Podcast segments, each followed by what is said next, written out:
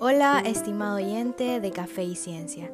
Te doy la más cordial bienvenida al primer episodio de este podcast dedicado a los enfoques clásicos y contemporáneos del análisis sociológico.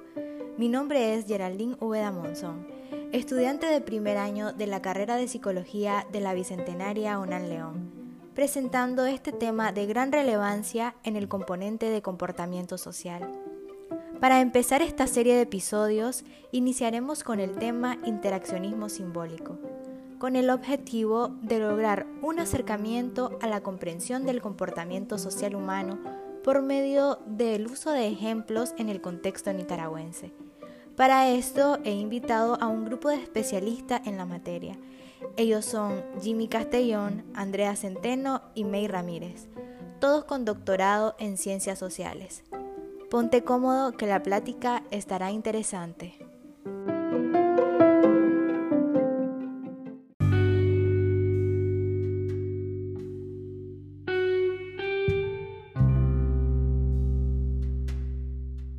Hola Geraldine, un placer estar acá abordando este tema.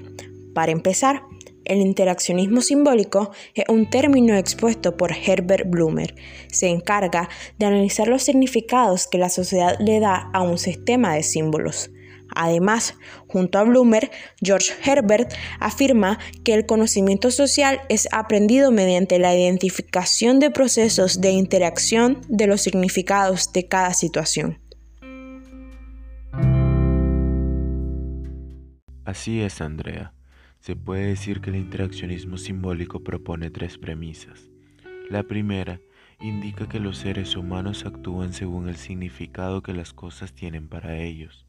Por esto, es útil preguntarse, ¿por qué no se tiene el mismo comportamiento en todos los lugares? ¿Por qué el comportamiento no es igual con todas las personas? ¿Cómo se aprende a interactuar con las personas que están alrededor? Es interesante analizar cómo cambia el comportamiento según el lugar o grupo de personas con quien el individuo se encuentre. Por ejemplo, cuando se está en una iglesia, el comportamiento es serio, en silencio y calmado. Mientras que, si se está en una fiesta llena de ruido, el comportamiento se torna más liberal. Igualmente, se puede notar cómo la interacción puede cambiar cuando se está en redes sociales y cuando se está en espacios fuera de estas. Exacto, doctor. Siguiendo las premisas, la segunda señala que esos significados que se le dan a las cosas son el producto de la interacción social en la sociedad humana. Es decir, que el comportamiento no solo se determina por el lugar donde se encuentra el individuo, sino también por su interacción con los otros. Una persona no es igual cuando está sola que cuando se encuentra con otras personas. En el mundo se pueden cumplir diversos roles. Una sola persona a la vez puede ser estudiante, amigo, pareja y también hijo. Eh, la premisa número 3 afirma que esos significados son manejados mediante un proceso interpretativo utilizado por cada individuo. O sea que las personas pueden cambiar dicho significado al interpretar los símbolos. Las personas interactúan con otros todo el tiempo en contextos distintos como lo son la casa, la universidad y el trabajo. Es por eso que se puede decir que el interaccionismo simbólico eh, no se estudian las cualidades de los individuos, sino también su relación con los otros.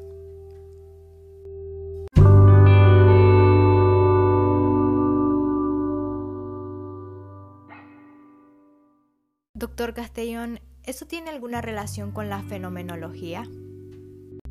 Es importante mencionar una segunda perspectiva de carácter interaccionista, como lo es la fenomenología, la cual fue fundada y basada en la obra del filósofo alemán Edmund Husserl, en la cual son tratadas las diferentes formas en las que se experimenta la vida social, en términos específicos y literales, la fenomenología es el estudio sistematizado de los fenómenos y de las cosas tal y como se muestran ante la propia experiencia.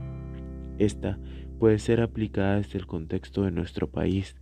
Se puede hacer principal hincapié en los fenómenos sociales experimentados desde las perspectivas propias, vividas por miles de nicaragüenses que padecen enfermedades crónicas como la diabetes o las afecciones renales. En Nicaragua, estas enfermedades toman un lugar muy importante, puesto que según los índices son las que tienen un nivel elevado en cuanto a frecuencia y colectividad se trata. Es de esta forma como una gran parte de la población nicaragüense afectada adquiere una perspectiva que resulta de carácter central en la definición y adquisición de nuevos estilos de vida, acoplados obligatoriamente al diagnóstico clínico previamente realizado. Desde acá se desarrolla una perspectiva que abarca ambos niveles, es decir, el individuo se le da la concepción de enfermo. De igual forma, el mismo individuo adquiere una propia definición centrada en su enfermedad. Es así como el enfermo toma una perspectiva social definida bajo un concepto general y colectivo, donde se buscará elegir un camino correcto en la atención de su padecimiento.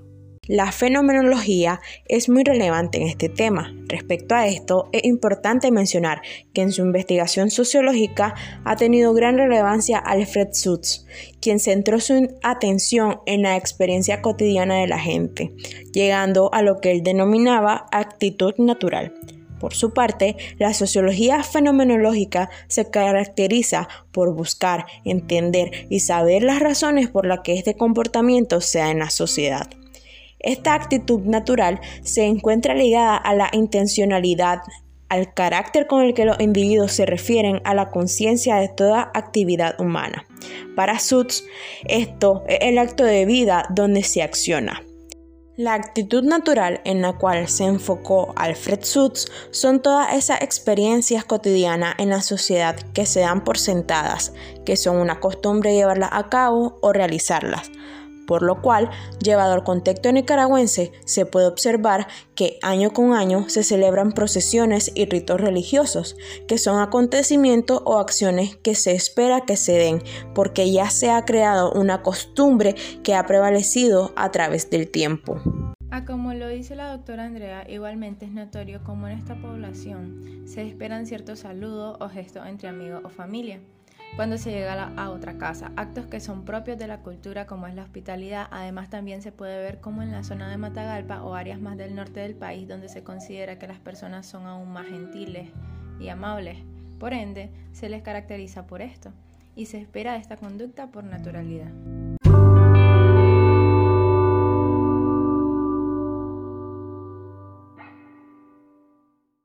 También Albert estaba interesado en las tipificaciones, las cuales son la forma en que los fenómenos son clasificados según la función de experiencia previa que tenga cada uno de estos. Y estas son algo completamente usual. Por ejemplo, esto se suele hacer cuando miramos personas a nuestro alrededor y hacemos suposiciones de qué tipo de persona es, con frases como parece una persona amable o no parece ser una buena persona. Este tipo de mecanismos nos ayuda y sirve para poder tener organizado nuestro mundo y convertirlo en algo predecible. Pero debemos de tener en cuenta que si se convierte en un estereotipo puede llegar a ser algo muy peligroso. Dentro de estas estereotipificaciones se encuentra el tener pensamientos o actitudes negativas hacia discapacitados, además del racismo y el sexismo. La tipificación puede ser aplicada en el contexto nicaragüense. Por ejemplo, cuando se juzga a una persona únicamente por su aspecto físico o por su color de piel. En la cultura nicaragüense se tiende a relacionar la vestimenta o físico de las personas con ciertos estereotipos. Hay características que hacen que se pueda identificar a las personas como un delincuente, cuando tal vez este no lo sea. Solo es su estilo físico y su gusto al vestir. En consecuencia, cuando se tiene un pensamiento de que esa persona es un delincuente o vago, solo por ser morena, que está vestida con shorts rasgados y camisolas, marca un signo de alerta que si se acerca es para cometer algún delito. Es importante mencionar que las personas pueden llegar a pensar que todos a nuestro alrededor tienen nuestro mismo pensar y esto puede llevar a problemas de comunicación interpersonal. Si este tipo de suposiciones se interioriza y quedan fuera de observación de la superficie de lo consciente, pueden llegar hasta las bases de las actitudes naturales de cada persona y de esta manera em, y es de esta manera en que las personas experimentan algunos aspectos de importancia en la vida social.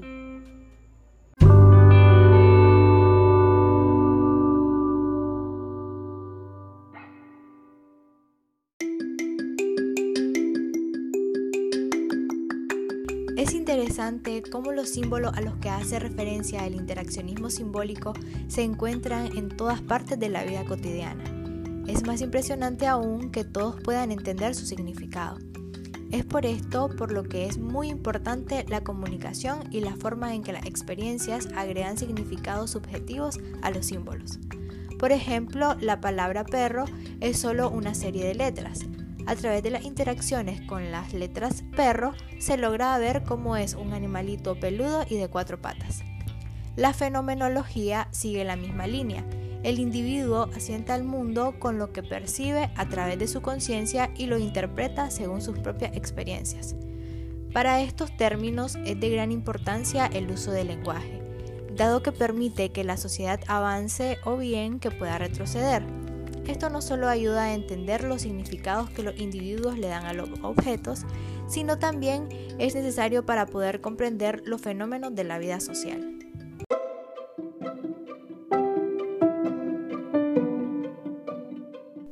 Espero que el tema haya sido de tu agrado y que ahora tengas más conocimiento sobre el interaccionismo simbólico. Es gratificante que hayas llegado hasta el final para escuchar lo importante que es este tema, dado que lo usamos a diario y es interesante conocer cómo es que yo como individuo me relaciono con las demás personas y tomo un rol importante en la sociedad. Gracias por haber escuchado Café y Ciencia. Si te gusta este tipo de contenido, no te pierdas del próximo capítulo, donde se estará hablando de la racionalización de la sociedad. Café y Ciencia es una producción de comportamiento social. Recuerda que puedes mandarnos tu opinión o sugerencia de temática a abordar a podcast.cafeyciencia.com. También puedes seguirnos en Spotify, YouTube y Apple Music.